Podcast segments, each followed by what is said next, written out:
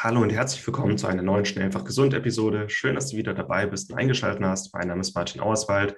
Ich habe heute einen Interviewausschnitt mit Dr. Simone Koch für dich vorbereitet. Dieses Interview ist vom Chronischen Entzündungskongress 2.0, der gerade stattfindet und für den du dich noch kostenlos anmelden kannst. Dr. Simone Koch ist Ernährungsmedizinerin, funktionelle Medizinerin, Umweltmedizinerin, selbst Autoimmunerkrankte und hat eine eigene funktionelle medizinische Praxis in Berlin. Sie ist mehrmalige Buchautorin, kennt sich mit Autoimmunerkrankungen und mit chronisch entzündlichen Erkrankungen sehr gut aus. Und in diesem Interviewausschnitt reden wir darüber, warum chronische Erkrankungen, chronische Entzündungen heute immer häufiger vorkommen und relevanter sind denn je. Denn wir leben in einer Welt, für die wir nicht gemacht sind. Und Simone Koch erklärt uns hier meisterhaft, warum das so ist und wie wir dem vielleicht auch ein bisschen entgegenwirken können, um wieder nachhaltig gesund zu sein. Ich wünsche dir ganz viel Spaß mit der Episode und bis gleich wir leben in einer Welt, für die wir überhaupt nicht gemacht wurden. Also das ist halt, das ähm, darum geht es im Prinzip im Anti-Entzündungsprogramm, um diese ganzen, also fängt an mit der zirkadianen Rhythmik. Wir entfernen uns komplett, wir stehen nicht bei Sonnenaufgang auf und gehen bei Sonnenuntergang ins Bett, sondern wir stehen halt im schlimmsten Fall halt auf, wenn es draußen schon lange hell ist und machen dann die Nacht zum Tag. Dann sind wir, setzen wir uns pausenlos irgendwelchen äh, ähm, blauen LEDs aus, die halt unserem Hirn suggerieren, ähm, es wäre Tag Tag, helllichter Tag und alles durcheinander bringen. Auch da, also die Melanopsin-Zellen in der, im Augenhintergrund hat man ja erst vor ganz, ganz kurzer Zeit gefunden, wo man dann festgestellt hat, oh Mist, wir müssen vielleicht doch was am Arbeitsschutzgesetz ändern und an bestimmten Sachen. Und seitdem hat ja Apple auch tatsächlich halt diesen Nightshift mit drin im Telefon schon und so. Also das ist was, was wissenschaftlich sehr gut fundiert ist, aber recht neu ist. Und das wäre so, so der erste Punkt. Wir essen halt im schlimmsten Fall, also ich finde immer, wenn man so aus unserer Blase kommt, dann hat man ja dann nicht mehr so das Gespür für. Aber es gibt halt genug Menschen, die essen zum Frühstück ein Brötchen mit Marmelade und dann gibt's zum Mittagessen gibt's irgendwie einen Fertigsnack, den sie sich irgendwo geholt haben. Und zum Abendbrotessen gibt's dann irgendwas, was irgendwo bestellt wurde, aber eher auch aus der Kategorie Döner und Co. Und so hm. sieht die tagtägliche Ernährung aus. Und Döner ist ja schon gar nicht schlecht, weil da ja wenigstens ein bisschen Gemüse drin ist. Ähm, da gibt's halt, äh, wenn man dann die Pizza ordert oder irgendwie Spaghetti mit Tomatensauce, dann ist halt nicht mehr, nicht mal das da. Und das ist für viele tatsächlich die normale Ernährung. Und dadurch sind wir halt sehr stark nährstoffdeplediert. Wir werden sehr viel stark entzündlichen Stoffen ausgesetzt, wir ranzigen Fettsäuren, wir werden eine Fülle von Giften ausgesetzt, die wir nicht sehen. Also die inzwischen, also es ist halt nicht mehr wie in den 70ern, wo man dann die Smog-Schwaden aus den Fabriken rauskommen sah, sondern inzwischen ist es alles im Nanopartikelbereich und ähm, sind halt Stoffe, also Phthalate, PCB, PCPs, also sind alles Stoffe, die können wir nicht sehen, nicht schmecken und können die Gefahr dadurch halt quasi auch nicht wahrnehmen, die unseren Körper sehr stark belasten. Dann ist halt immer das Problem, wenn unser ganzes System schon mit tausend anderen Sachen beschäftigt ist, schafft es auch die, nicht mehr die Sachen, die zu, zu bewältigen, mit denen es sonst klarkommen würde, wie zum Beispiel die Schwermetalle. Schwermetalle waren schon immer da, aber werden halt jetzt äh, zunehmend zu einem Problem. Plus, wir sind ihnen halt auch stärker ausgesetzt durch verschiedene Mechanismen und so weiter. Und das kann man im Prinzip unbegrenzt fortführen. Wir schlafen alle zu wenig, weil wir immer das Gefühl haben, wir müssen mehr schaffen, als unsere, wofür unsere Zeit eigentlich reicht. Ähm, wir bewegen uns zu wenig, vor allen Dingen zu wenig an der frischen Luft. Wir sind zu wenig in der Sonne. Also wir haben uns eigentlich von dem, was unser Körper evolutionär erwarten würde, komplett entfernt. Und das ist halt so der Hauptgrund, warum Auto, oder es ist der Grund, warum Autoimmunerkrankungen so stark zunehmend sind. Hm. Und nicht EBV, der die Menschheit nämlich schon begleitet, seitdem es die Menschen gibt. Also. das ist interessant. Du meinst, EBV gibt es schon ewig? In, ewig nicht, aber schon lange, lange, lange. Also. Ich glaube, vor 50 Jahren hat man ihn das erste Mal gesehen, getestet. Aber es ist nicht so, dass es ihn erst seit 50 Jahren gibt. Ja, definitiv. Andere Viren. Ja, ja. Also ich gehe ganz stark davon aus, Herpesviren, mit denen sind wir in einer, an sich in einer sehr guten Symbiose. Ja. Und auch die werden halt durch diese ganzen Faktoren, also EWV spielt mit einer Rolle, keine Frage, und an mhm. die anderen Herpesviren auch, aber halt nur, weil unser Immunsystem ähm, das nicht mehr im Griff hat. Genauso wie man bei Schimpansen feststellen konnte, dass Schimpansen überhaupt keine Probleme haben, wenn die unter natürlichen und guten Bedingungen leben, nicht im Zoo eingesperrt oder so.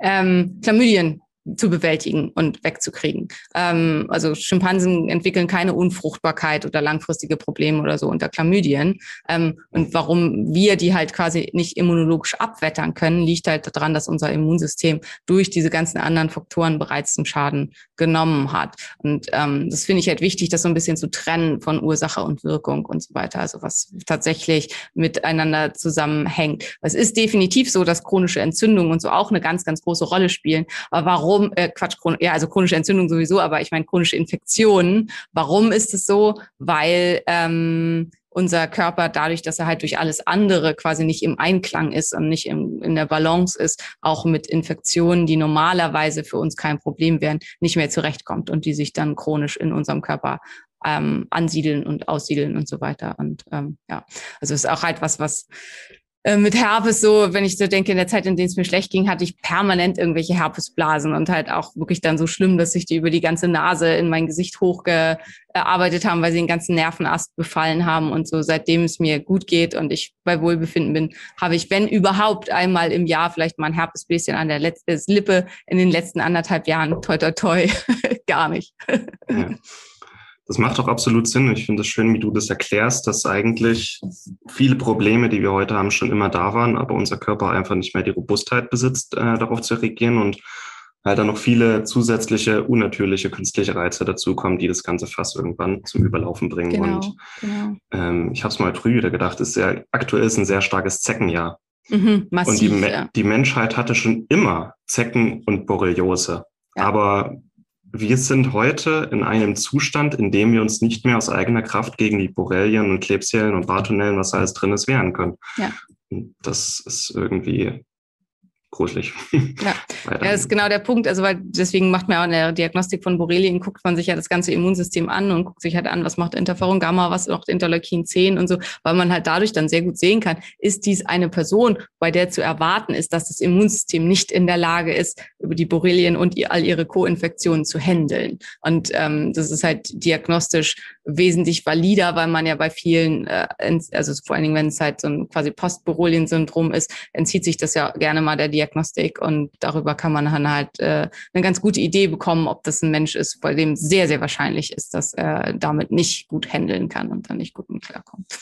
Ja. Sehr schön. Und da waren jetzt auch schon viele wichtige Sachen dabei, Ursachen, aber du hast schon immer zwischendurch packst du immer so viele Praxistipps mit rein, was man machen kann. Eine Sache, die ich jetzt gerne nochmal nachfragen wollte, gerade weil, es zum Thema Entzündung und einfach auch Darm so gut passt. Du hast jetzt schon ein paar Mal die Eliminationsdiät genannt. Mhm. Was verstehen wir genau darunter? Mm, da gibt's halt ganz viele verschiedene Formen ähm, von.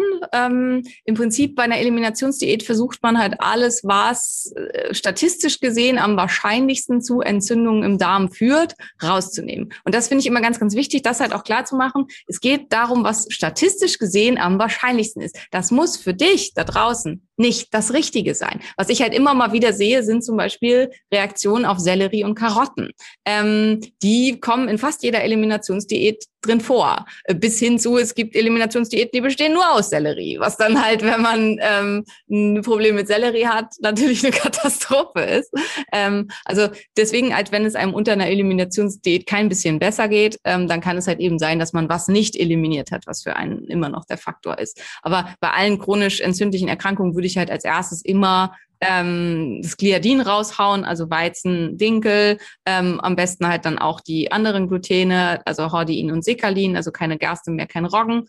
Und wenn man dann halt schon dabei ist, würde ich halt die ganzen Lektine erstmal eliminieren. Warum? Lektine machen tendenziell den Darm undicht und in einer entzündeten Situation ist der Darm sowieso schon massiv undicht. Und dann will ich halt alle Stoffe raushaben, die den Darm zusätzlich undicht machen. Das heißt, damit sind dann raus alle Getreide, alle Pseudogetreide, alle Nachtschattengewächse, ganze ähm, Milchprodukte und am besten auch alle Samen und Saaten. Da stehen andere Gründe dahinter. Hier sind es Verdauungshemmer, die halt den Darm sehr stark mit reizen können, aber die lässt man dann weg. Dann geht's halt, dann lässt man Ei weg. Hier geht's ums Lysozym im Ei, was halt sehr stark entzündlich wirken kann. Vor allen Dingen eben auch hier wieder, wenn der Darm schon undicht ist. Also Lysozym ist an sich für einen Gesunden überhaupt kein Problem, ähm, weswegen die meisten Ei halt auch später wieder ganz gut tolerieren. Aber wenn Lysozym kann andere äh, Substanzen quasi so umschließen und kann die dann als blinde Passagiere mit in den Körper reinnehmen, wenn der Darm undicht ist. Und dann geht das Immunsystem auf die Barrikaden und kann halt ähm, tierisch Terror veranstalten,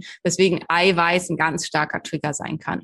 Und ähm, also das äh, lässt man dann halt auch eine Zeit lang weg. Außer man ist sich völlig sicher, man verträgt das. Also zum Beispiel bei Ei, ich habe Ei, glaube ich, also außer in Phasen, wo ich meine eigenen Programme ausprobiert habe, alles, was ich irgendwie entwerfe und mache, probiere ich auch immer selbst. Und dann habe ich halt auch wirklich AIP gegessen. Aber ansonsten habe ich Ei immer gegessen, weil ich einfach sicher war, Ei vertrage ich sehr gut. Und Ei äh, ist bei mir halt auch tatsächlich überhaupt kein Problem und auch war auch nie in irgendeinem Test irgendein Problem.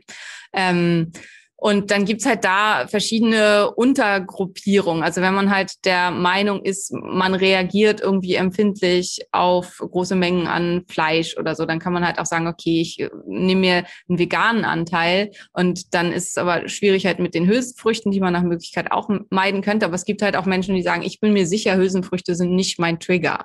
Und ähm, dann kann man die da halt auch entsprechend drin lassen. Also das finde ich in, der, in dem Zusammenhang wichtig. Man startet halt erstmal sehr intensiv intensiv. Wenn man es richtig, richtig macht, dann würde ich mit einem Fasten starten, weil die Urmutter aller Eliminationsdiäten ist das Wasserfasten. Und wenn ich wirklich feststellen will, ist mein, sind meine Beschwerden Nahrungsmittel-Trigger bedingt, dann ist die beste Methodik, um das rauszukriegen, sämtliche Nahrungsmittel wegzulassen.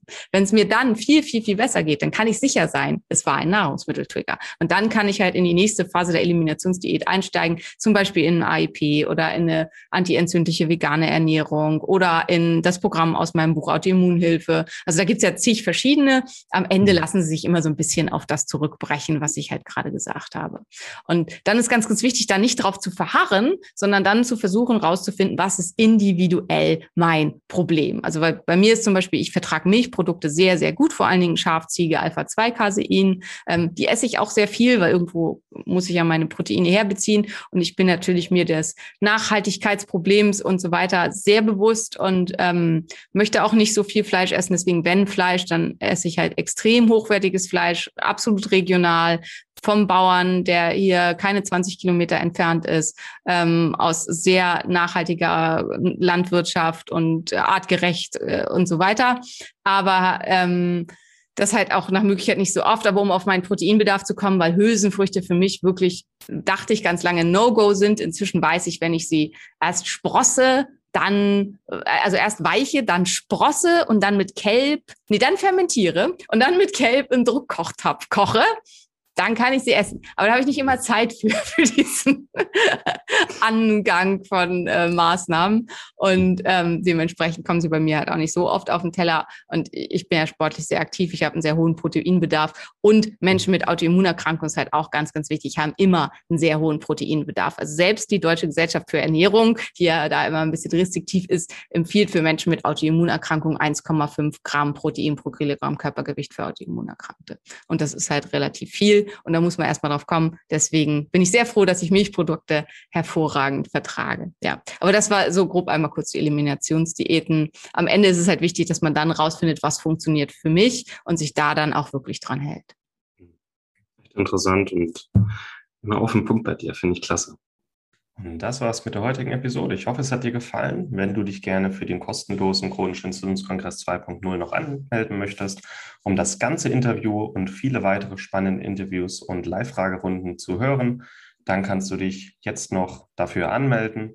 Die weiteren Infos und die Links zum Chronischen Entzündungskongress 2.0 findest du hier in den Show Notes mit Link sowie auf schnelleinfachgesund.de. Ich wünsche dir noch einen schönen Tag und wenn du möchtest, hören wir uns morgen wieder. Ciao.